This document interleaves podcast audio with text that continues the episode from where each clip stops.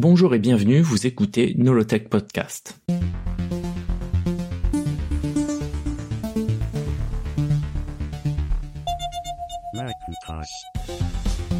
Nolotech Podcast, épisode 6, le livre de Macintosh. Comme nous avons pu l'aborder dans les épisodes précédents, les projets de développement d'ordinateurs évoluent constamment chez Apple. Il est courant que les idées de départ ne correspondent peu ou pas du tout au produit final. C'est le cas aussi pour le projet Macintosh qui connaîtra un développement long et chaotique. D'ailleurs, le Macintosh sera connu comme l'ordinateur de Steve Jobs, or il n'est pas l'homme qui va créer le projet. Avant de prendre sa tête, il essaiera d'ailleurs à plusieurs reprises d'annuler le projet Macintosh, le trouvant inutile et le considérant comme une perte de temps. Le créateur du projet Macintosh s'appelle Jeff Raskin. C'est un vrai personnage. Il est professeur d'informatique ainsi que de musique et de graphisme. Son conseiller d'orientation a dû oublier de lui demander de se concentrer dans une seule voie. Dans une autre vie, il a aussi été chef d'orchestre pour musique de chambre et a fait du théâtre de rue. Sa thèse de fin d'études en 1967 porte sur la nécessité de faire évoluer l'interface utilisateur sur les ordinateurs. Il y défend la thèse que l'interface doit être graphique et non basée sur le texte utilisant des commandes complexes à apprendre par cœur.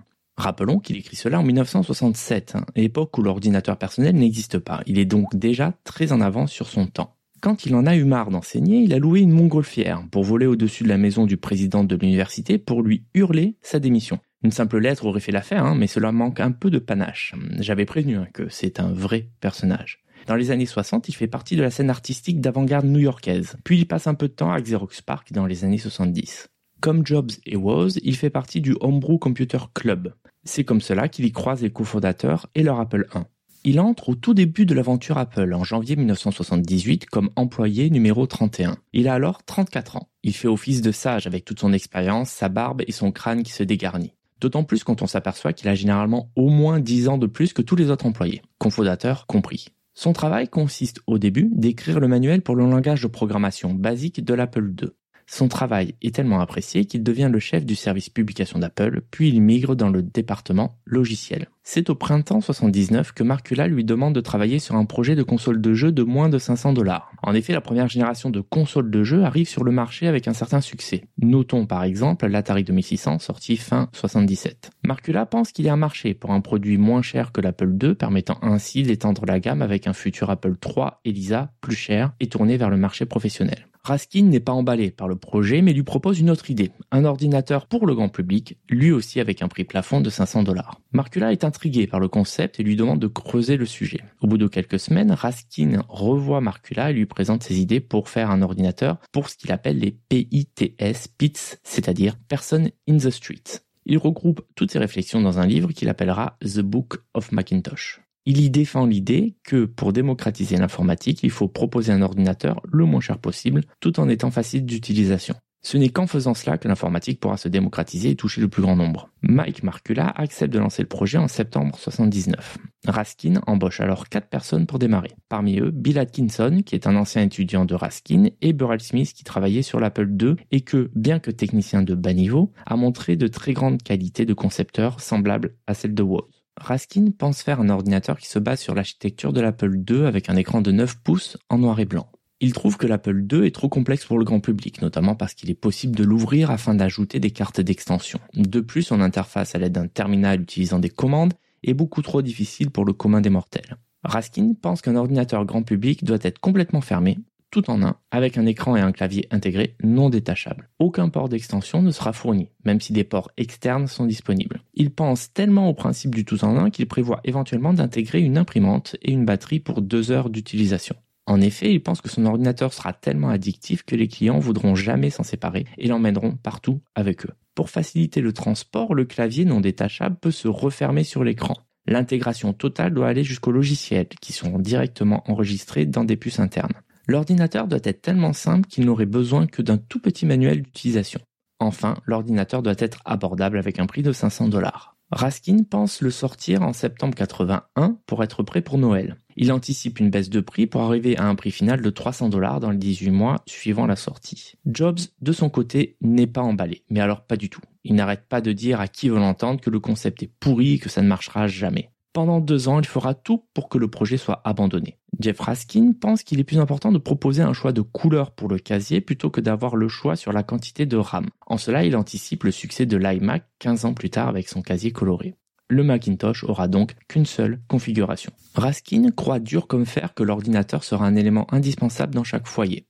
En cela, il rejoint Bill Gates qui répète constamment la phrase suivante un ordinateur sur chaque bureau et dans chaque foyer. Et il rajoute faisant fonctionner des logiciels Microsoft. On ne devient pas l'homme le plus riche du monde par hasard. Hein. Enfin, Raskin veut fabriquer un ordinateur tellement facile à utiliser qu'il devient addictif. Là aussi, il fait preuve de préscience. Nous ne pouvons aujourd'hui que constater à quel point les smartphones et tablettes sont effectivement addictifs. Raskin fait souvent le lien avec des produits de grande consommation comme une télévision ou un grille-pain. Ce sont des produits technologiques relativement complexes, mais ils sont simples à utiliser. Personne n'a besoin de les ouvrir pour les manipuler. C'est aussi comme cela qu'il conçoit le Macintosh, comme un produit de tous les jours. Jusqu'en 1981, c'est un projet mineur, presque une sorte de laboratoire de recherche de quatre personnes qui a failli, à de multiples reprises, être annulé. L'équipe Macintosh travaille dans une ambiance plutôt bon enfant. Raskin est passionné par les jouets et les avions radiocommandés. Il n'est pas rare que des voitures télécommandées passent sous les bourreaux ou que toute l'équipe se retrouve dehors pour regarder décoller la dernière acquisition de Raskin. Régulièrement, la journée est ponctuée par des pauses à cause de batailles à l'aide de pistolets Nerf qui envoient des balles en mousse, à tel point que les développeurs se barricadent avec du carton pour avoir une couverture lors des attaques. Comme chez Xerox Park, on retrouve un peu partout de gros poufs confortables. Raskin pousse ses camarades à être créatifs. Régulièrement, des jeux sont organisés où Raskin lui-même est l'organisateur en chef. Il met en place des concerts impromptus, les bureaux regorgeant de ses nombreux instruments de musique. Depuis le début, quand un projet est lancé, c'est la tradition chez Apple de lui donner un nom féminin, comme le projet Sarah qui deviendra l'Apple III ou le Lisa. Raskin, quant à lui, dédaigne cette tradition qu'il juge sexiste. Il a d'autant plus raison quand Marcula lui propose de nommer le projet Annie, qui vient directement du prénom d'un personnage de bande dessinée qui a comme particularité eh ben, une poitrine particulièrement développée. Non, décidément, Raskin ne veut pas de ce nom. Il préfère donner le nom de la variété de pomme qu'il préfère, la Macintosh, qui s'écrit M-C sans A donc comme dans McDonald's. Il a été dit que Raskin a fait une faute de frappe en appelant le projet Macintosh avec un A entre le M et le C. Ce serait une erreur de croire cela. Raskin n'est pas le genre à faire ce genre de faute. Je rappelle qu'il a été à la tête du département, responsable de la publication des manuels. C'était donc en quelque sorte son travail, entre autres, de traquer les fautes de frappe. Il a intentionnellement altéré l'orthographe du mot car Macintosh est aussi un nom utilisé par une entreprise spécialisé dans le matériel audio haut de gamme. Raskin est musicien dont il connaît évidemment cette marque. Il a changé l'orthographe afin qu'Apple ne soit pas poursuivi si jamais le nom allait être connu. Cependant, au départ, Macintosh n'est pas le nom de l'ordinateur, juste un nom de code pour le projet en attendant que le marketing trouve un nom pour le produit final. Malgré tout, Apple veut déposer le nom, au cas où. Malheureusement, quand ils le font, la demande est refusée logiquement. La raison est que le nom est trop proche tant au niveau phonétique qu'au niveau de l'orthographe avec une seule lettre de différence, de la marque de la société IFI. Ce n'est pas le genre de chose qui va arrêter Steve Jobs, qui s'empresse d'envoyer une lettre au CEO de Macintosh, Gordon Grow, afin de demander l'utilisation du nom, argumentant qu'un ordinateur n'est pas en concurrence directe avec du matériel audio. D'autant moins qu'à l'époque, les capacités techniques concernant le son des ordinateurs étaient extrêmement limitées. Néanmoins, le CEO de Macintosh refuse. Apple pense alors à utiliser un autre nom, et l'idée germe d'utiliser le terme Mac, qui aurait été un acronyme pour Mouse Activated Computer, ordinateur manipulé par une souris. Les membres de l'équipe Macintosh, toujours prêts à se moquer, vont parler plutôt de meaningless acronyme computer, ordinateur avec un acronyme ne voulant rien dire. Heureusement, après de longues et âpres négociations, Apple récupère le droit d'utiliser le nom Macintosh pour son ordinateur, et cela pour un montant La société doit aussi bizarrement négocier l'utilisation du nom avec l'entreprise Macintosh, cette fois-ci écrit M-A-C-K, une société qui produit des manteaux.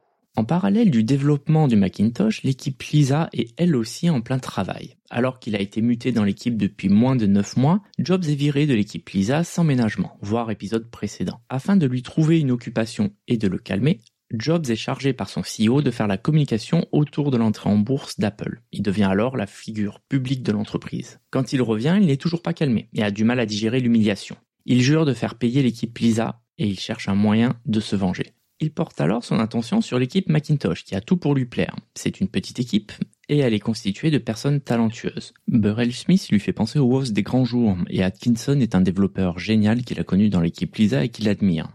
Jobs pense alors à faire du Macintosh un concurrent du Lisa, afin de le ridiculiser en faisant un meilleur ordinateur pour moins cher. La direction accepte de le muter dans l'équipe Macintosh qui a l'avantage d'être dans un bâtiment loin du bâtiment central permettant ainsi d'éloigner physiquement Jobs. En effet, il devient de plus en plus incontrôlable. Il s'est aliéné la plupart des personnes de l'équipe Lisa et de l'équipe Apple III. Cela fait deux projets que Jobs fait échouer. Le mettre dans l'équipe Macintosh permet à la direction 1 de s'en débarrasser et deux, de limiter les dégâts, l'équipe étant toute petite et n'ayant pas d'importance stratégique. Au début, Raskin et Jobs ont des responsabilités bien définies. Jobs s'occupe du matériel et Raskin du logiciel. Jobs récupère des ingénieurs comme Rod Holt qui a créé l'alimentation de l'Apple II, Jerry Manock qui a fait le casier de l'Apple II et Dan Kodke, son ami de l'université, qui a débugué l'Apple II et l'Apple III. Raskin est presque optimiste. Après tout, il est plus intéressé par l'interface que par le matériel, donc cela ne le gêne pas que Jobs s'en occupe. De plus, avec sa présence, le Macintosh a plus de chances de voir le jour et d'avoir un budget conséquent.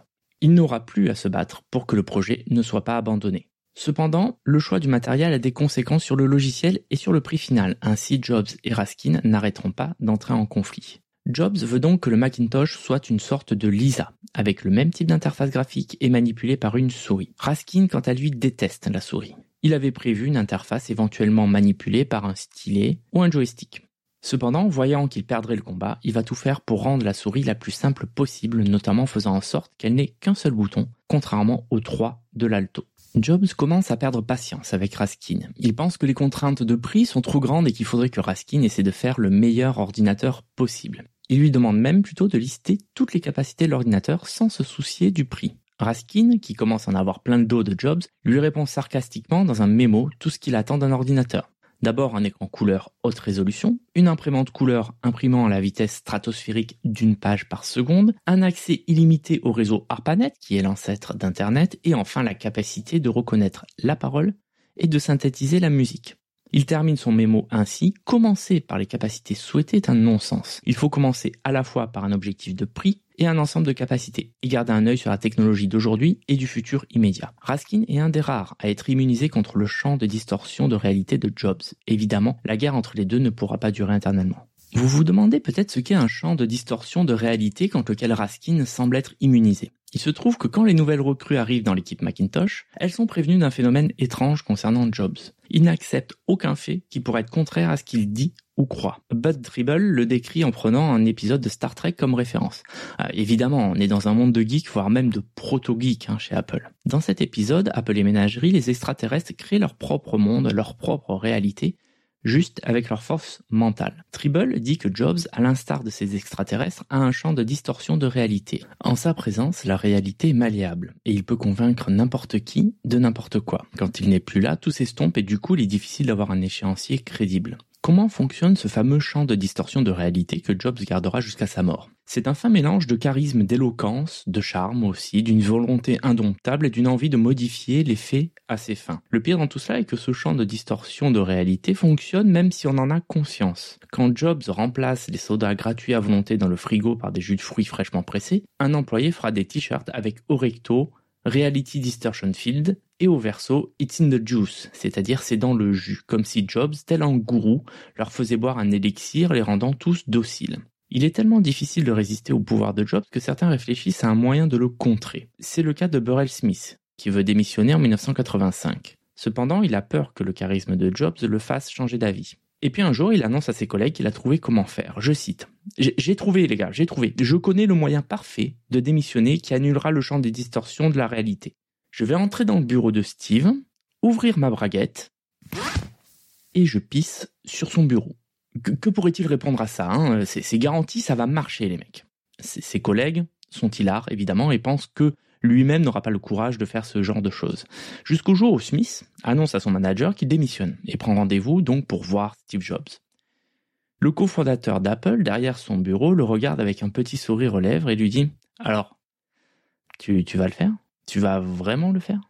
Apparemment, Jobs a eu vent de la technique infaillible de Smith et il est réellement curieux de voir s'il ira jusqu'au bout. Smith lui répond alors Est-ce que je dois le faire? Je, le ferai si je le dois. Hein.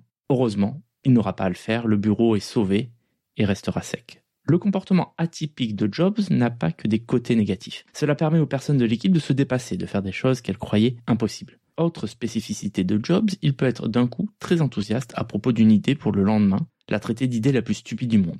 Et le contraire est aussi vrai. Une idée qu'il considère merdique un jour peut être fantastique le lendemain. Il a aussi la fâcheuse habitude de prendre l'idée d'une personne pour, une semaine plus tard, la proposer en disant que c'est la sienne. Sans s'en rendre compte d'ailleurs, puisqu'il la proposera à sa même personne, qui vient de lui donner cette idée. L'équipe Macintosh apprend au fur et à mesure à travailler avec le comportement volcanique de Jobs. Hein. Ne prenons pas ses remarques acerbes au sérieux. D'ailleurs, seuls restent ceux qui savent faire le tri, Ceux qui ne le peuvent pas quittent rapidement le navire. Cependant, le côté passionné de Jobs peut avoir des avantages. Par exemple, afin de développer la partie logicielle du Mac, il faut avoir un Lisa.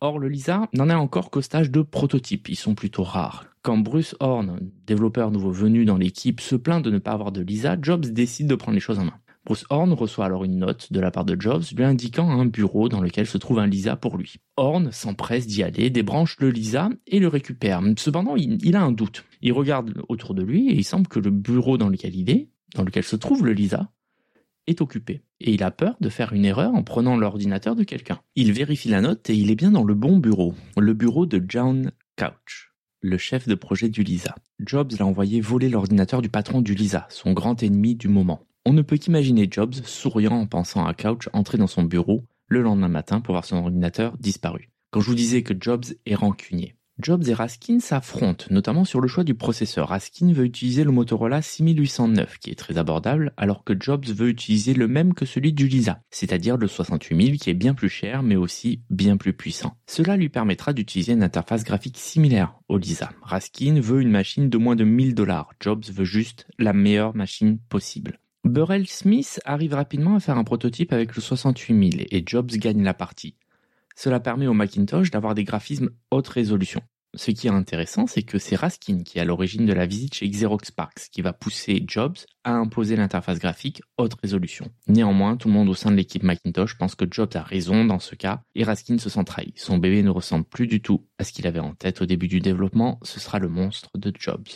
Raskin ne va quand même pas se laisser faire et se plaindra à de multiples reprises auprès de la direction en vain. Il envoie notamment un mémo incendiaire de 4 pages à Mike Scott qui décrit en détail tous les problèmes qu'apporte le fait de travailler avec Jobs. Je cite, et c'est Raskin qui décrit Steve Jobs et son travail. Il manque régulièrement des rendez-vous pris à l'avance. Il agit sans réfléchir et prend des mauvaises décisions en conséquence. Il ne reconnaît pas le travail d'autrui et en prend souvent le crédit. Il critique les personnes et non leur travail. Il prend des décisions absurdes et inutiles en essayant d'être paternaliste. Il interrompt les personnes sans cesse et n'écoute pas. Il ne tient pas ses promesses et ne respecte pas ses engagements. Il prend des décisions sans concertation, ses estimations sont souvent beaucoup trop optimistes, il est souvent irresponsable, il est un mauvais manager de projet. Oui, pas de doute, c'est bien le Steve Jobs du début des années 80.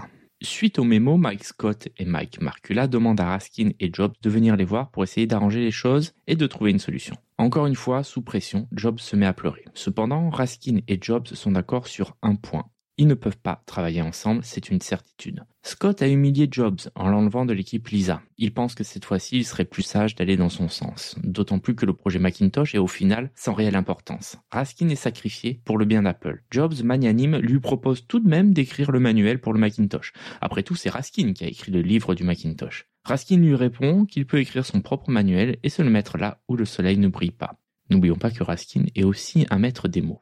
Défait, Jeff Raskin quitte l'équipe Macintosh en février 1981 et il quitte Apple en 1982. Juste avant qu'il ne parte, le Time doit choisir l'homme de l'année 1982. Pour cela, le journal envoie un journaliste faire le tour de l'équipe Macintosh et interviewer les développeurs ainsi que Jobs. Tout le monde pense, Jobs le premier, que l'homme de l'année sera Steve Jobs. Cependant, en recevant le magazine, la surprise est totale. L'homme de l'année est l'ordinateur personnel. Dans les pages, on peut trouver alors de longues interviews des différents membres de l'équipe. Jeff Raskin fait alors un petit cadeau d'adieu à Jobs sous la forme d'une citation Steve Jobs aurait fait un excellent roi de France.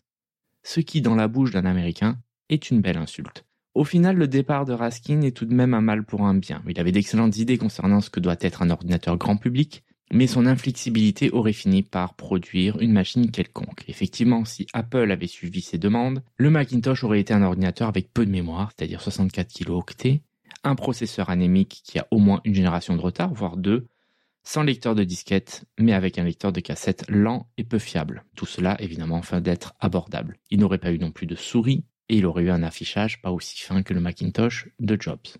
Contrairement à Jobs, il aurait sans doute réussi à faire un ordinateur pour moins de 1000 dollars, mais pas sûr que cette machine aurait eu du succès ou aurait eu un quelconque impact sur le marché. Alors vous vous posez peut-être la question, comment je peux dire cela avec autant d'aplomb? Tout simplement parce qu'en quittant Apple, Raskin va créer sa propre société et va essayer ainsi d'imposer son idée originale chez un concurrent. C'est Canon qui va embaucher la société de Raskin pour faire un ordinateur qui sera appelé alors le Canon 4.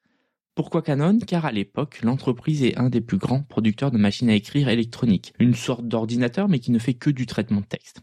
Et le constructeur japonais comprend bien que la concurrence des ordinateurs personnels va à terme détruire totalement son marché. Le Canon 4 sort en 87 pour un prix de 1495 dollars. Le marketing de l'époque le décrit comme l'ordinateur créé par celui qui est à l'origine du Macintosh. Le 4 ressemble beaucoup à l'idée originale du Macintosh. Il a un écran de 9 pouces monochrome, ne possède pas de souris, a un clavier intégré à l'ordinateur et est complètement fermé. Pour la navigation, le système utilise une touche qui est appelée la touche Leaping qui permet de naviguer dans un document et de passer d'une application à une autre.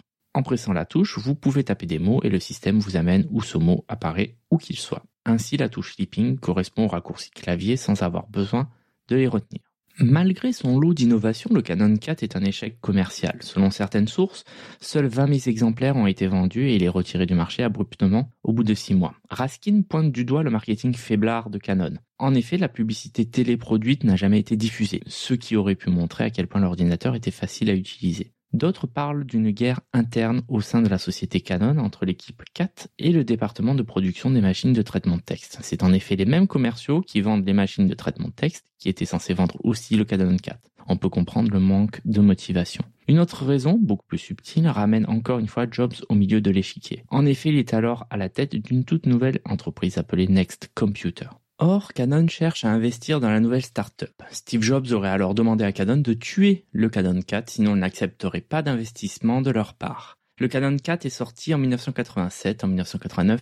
Canon investit 100 millions de dollars dans Next. Le Canon 4 était une vision totalement différente de l'informatique que le Macintosh et le reste de l'informatique grand public. Le problème est que le Canon 4 était très bon pour tout ce qui était bureautique, mais qu'il aurait eu beaucoup de mal avec l'évolution de la technologie notamment la gestion du multimédia, Internet, le web, puis le mobile. Ceci étant, on retrouve un peu le même principe de raccourci clavier au sein de l'interface chez les BlackBerry de la grande époque. Si vous voulez en savoir plus sur le Canon 4, j'ai mis un lien sur le Canon 4 ainsi qu'une vidéo de promotion dans la description de l'épisode. Après l'échec du 4, Raskin revient à ses premiers amours en étant professeur à l'université de Chicago. Il en profite aussi pour écrire un livre, The Human Interface, qui résume ses 30 années de réflexion concernant l'interface homme-machine, quelle que soit la machine d'ailleurs. Il meurt malheureusement à tout juste 61 ans en 2005. Bien que le Macintosh sous la houlette de Jobs sera bien différent de sa vision, Raskin est bien le créateur du Macintosh et certaines de ses idées sont restées. Le Macintosh est bien un ordinateur tout en un, totalement fermé, facile à utiliser et produit à grande échelle. C'est aussi Raskin qui forme la très talentueuse équipe de départ, avec Bill Atkinson, Burrell Smith, Bud Tribble,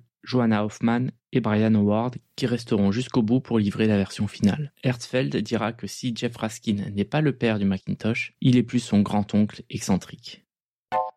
Merci de m'avoir écouté. Pour m'aider à faire ce podcast, envoyez-moi un message, ça fait toujours plaisir, à nolotech.com slash contact ou sur Twitter nolotech. Vous pouvez aussi partager le podcast et lui donner une note sur les différentes plateformes. Et enfin, vous pouvez aussi acheter mon livre, L'histoire d'Apple, 45 ans d'innovation, disponible partout. J'ai mis tous les liens dans la description. À bientôt!